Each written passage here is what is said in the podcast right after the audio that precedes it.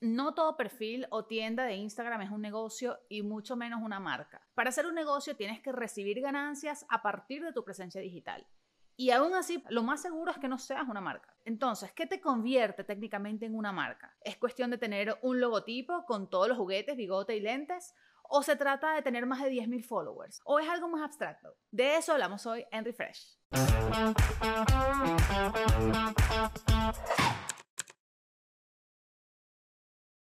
Hola, ¿qué tal? Yo soy Marjorie Haddad. Bienvenidos a Refresh, un podcast de Whiplash que habla de marketing desde adentro de la industria, desde las entrañas de la bestia, podría decirse. En nuestras cuentas, arroba Wplash en Instagram, arroba Whiplash en Twitter y TikTok, tienes un montón de consejos y contenido genial para llenar la despensa completa de tu presencia digital. Hablemos de marketing y de marcas específicamente. ¿Qué debe tener un proyecto para convertirse en negocio? ¿Y cuál es el ecosistema que lleva este negocio a ser una marca?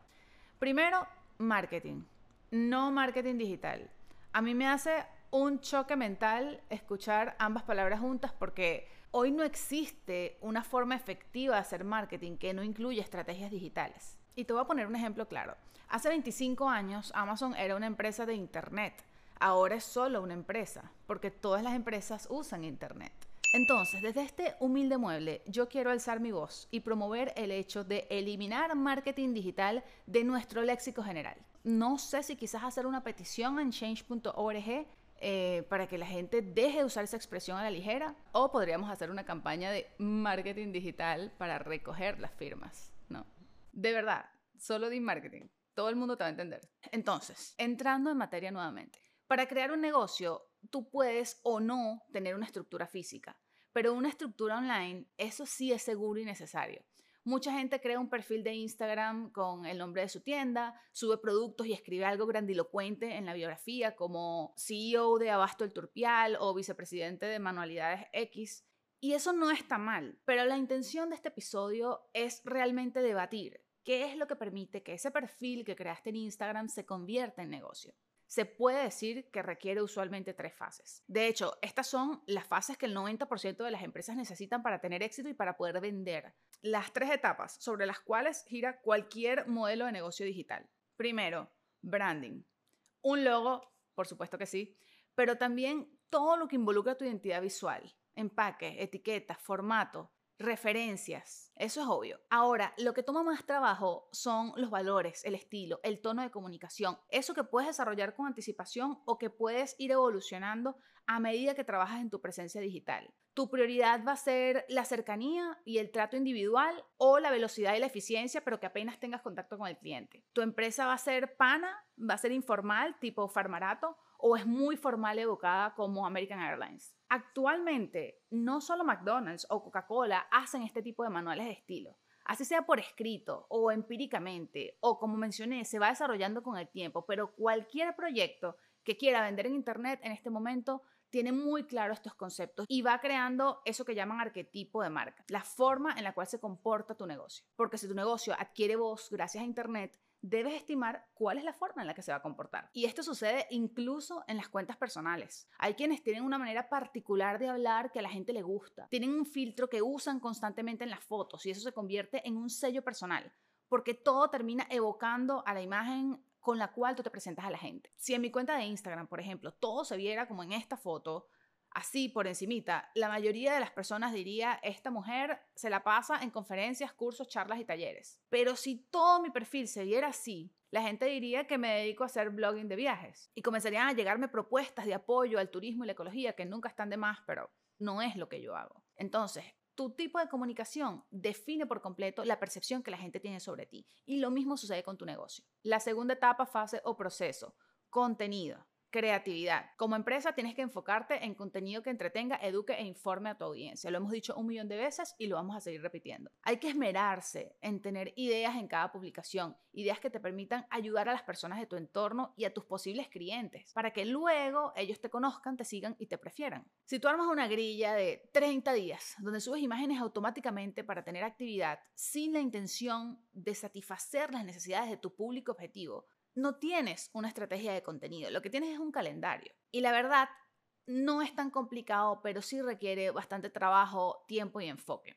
Lo importante, lo primordial es saber a quién te diriges. entender qué necesita esa gente a la que quieres hablarle y crear contenido explicando cómo tu negocio atiende todas esas necesidades. Si, por ejemplo, tú vendes pulseras inteligentes y relojes digitales que miden el metabolismo, pues entonces te enfocas en crear contenido para los que hacen deporte, para los que están haciendo dieta por razones médicas y para las personas mayores que se mantienen al día con los gadgets. No es gente que necesita ver la hora.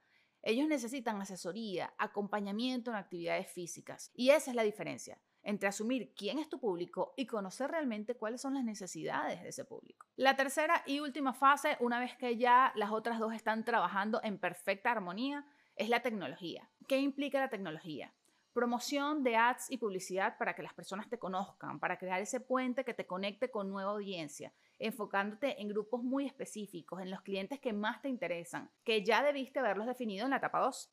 Un website para dirigir a las personas, para que ellos sepan más de ti en caso de que sea necesario. Para ciertos productos basta solo con una buena presencia en redes sociales, pero otros negocios necesitan otras formas de contacto y maneras más extensas de explicar cuáles son sus servicios, generar suscripciones, etc. Una plataforma para vender productos de manera directa, sencilla, práctica y rápida.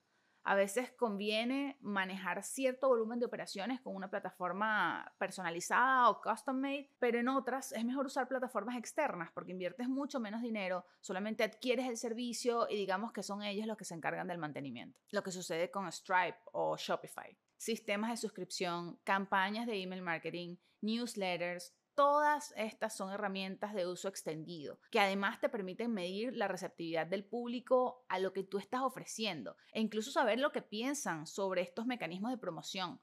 La realidad es que los newsletters hechos con cariño como los del Chihuire Bipolar o El Mundo Today, siempre son mejor recibidos que el public spam porque no se trata de vender, vender, vender, sino de compartir esa información, esa solución que consideras que la gente está necesitando. Un CRM para atender a los usuarios efectivamente y procesar sus datos, porque resulta que estás creciendo muchísimo en las redes sociales y es importante que los usuarios se sientan atendidos inmediatamente. Ok, pero a ver, no te abrumes, no quiere decir que debes tener todo esto para convertirte en una marca, pero sí saber que estas son las herramientas de marketing de las que puede aprovecharse cualquier negocio creciente. Puedes tenerlas todas, o solo tres, o ir invirtiendo una por una en el tiempo, a la par que crece tu negocio, porque también tiene necesidades que se te van a ir presentando y que puedes solucionar con tecnología. El punto al que quiero llegar es desmitificar esa idea de que la tecnología se refiere a un software increíble de inteligencia artificial. Sí se trata de eso, pero en el área digital las tecnologías se refieren a soluciones básicas, porque si creaste tu cuenta de negocios en Instagram, pues vas a necesitar en algún momento una herramienta tecnológica para promocionarla. Esas son básicamente las tres fases de un negocio en Internet. Son el piso y el fundamento de cualquier modelo digital. Son de hecho los tres departamentos que Whiplash maneja para desarrollar el trabajo con cualquiera de nuestros clientes. Y estas tres fases corresponden exactamente con el recorrido natural que hace el usuario cuando llega a tu perfil. Primero tiene que reconocerte, verte, llamar su atención, branding. Luego tiene que considerarte a partir de ese contenido relevante que eleva su simpatía y su confianza por ti. Y finalmente, el cliente puede invertir. De la atención, de los likes que tú generaste, hay una conversión a dólares y ventas. Y ese es el proceso que normalmente implica un canal de ventas usualmente online. Sin contar que a medida que crece tu negocio, vas a necesitar agilizar cada vez más procesos. Lo importante es entender que no se trata de tener un buen logo para verte bonito, es para hacerte reconocible, familiar, icónico, si tienes suerte. Y sin eso, es muy difícil que las otras dos fases funcionen cuando nadie te conoce. Son fases que, digamos, aseguran ese embudo de ventas. También, antes de terminar, quiero aclarar que esto no siempre sucede en ese orden. Esto es como debería planificarse, pero como todo en la vida, las redes sociales no son un camino recto. Harrison Ford fue carpintero varios años antes de ser el capitán del Millennium Falcon. Macaulay Culkin tenía muchísimo dinero antes de hacerse mayor y siquiera poder gastarlo. Entonces, digamos que cada quien lo maneja como puede. Y así mismo sucede en digital. Hay cuentas de negocios o influencers que iniciaron haciendo buen contenido en YouTube después pasaron a vender y en el camino, ya generando dinero, se dieron cuenta de que necesitan una identidad de marca para organizar todo lo que tienen. Así que al final todo lleva las mismas tres fases, pero en diferente orden. Porque en ese punto ya tienes una empresa cuyo ecosistema digital comienza a funcionar. Posiblemente logres ganar algo de dinero y eso te dé el impulso clave que cualquiera necesita para seguir motivado. Sin embargo, aún no tienes la marca, porque una marca viene determinada por la comunidad. Esa comunidad que tú logras construir alrededor de todo el trabajo que mencionamos. La comunidad se logra con buen contenido, con constancia, con networking, con alianzas. Y de nuevo, cabe agregar, no somos ciegos. Sabemos que existen marcas como 9gag que no cumplen con ninguna de las fases anteriores. No tienen tecnología, ni un logo bonito, ni cuidan su estética, pero tienen una comunidad grande, comprometida con lo que hacen. Y esto permite que además sea un negocio rentable porque vende. Y casos como esos existen y son cada vez más raros. Suele pasarle a pioneros de alguna red o plataforma, los que comenzaron como un hobby y no sabían que se iba a convertir en un negocio tan apetitoso.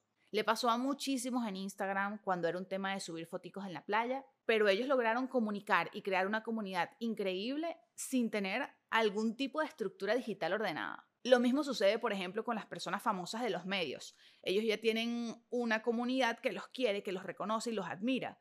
Luego entran a las redes sociales y tratan de convertir esta comunidad en otro aspecto de su actividad comercial, en otro canal de ingresos, en una forma de monetización. Pero no importa cuál sea tu caso, si estás comenzando de cero, si tienes la mitad de las fases completadas, porque para eso está Refresh y para eso está Whiplash. Somos como tu mamá antes que te vayas de campamento. Te decimos qué te falta, qué te estás llevando de más y hasta sanduchitos extra te damos para el paseo. Porque a veces solo se trata de asesorías, de sugerencias que te permiten, a partir de la opinión de alguien que trabaja con eso, terminar de acelerar o mejor frenar y pensar mejor tus estrategias para no seguir gastando eh, recursos de forma indiscriminada. Sígueme en Instagram, Twitter y TikTok, arroba donde siempre comparto todo lo que aprendo trabajando. Este podcast puedes escucharlo en tu plataforma de audio favorito. Si te gustó el contenido, suscríbete al canal y danos trabajo en los comentarios. Cuéntanos qué tema te interesa, de qué quieres hablar, publicidad, marketing.